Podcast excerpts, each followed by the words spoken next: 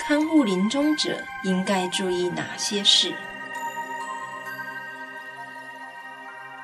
人在临命终时，家属啊，对这个亡者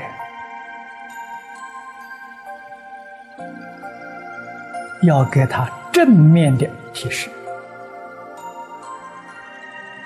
啊，不能有负面的。这负面是感情是负面，家亲眷属总是有感情的，要隔离啊。他在临命终时。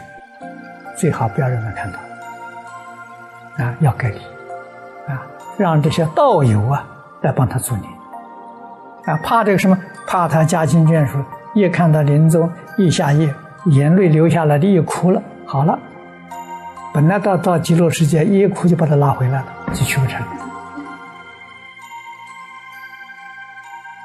啊，就这很可怕的事情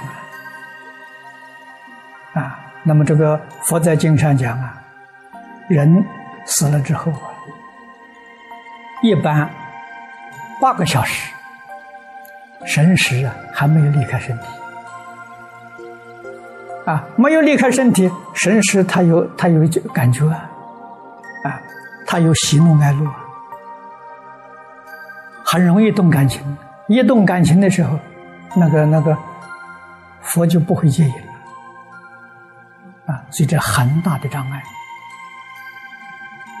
所以临终不但不能碰他，碰他会他会痛苦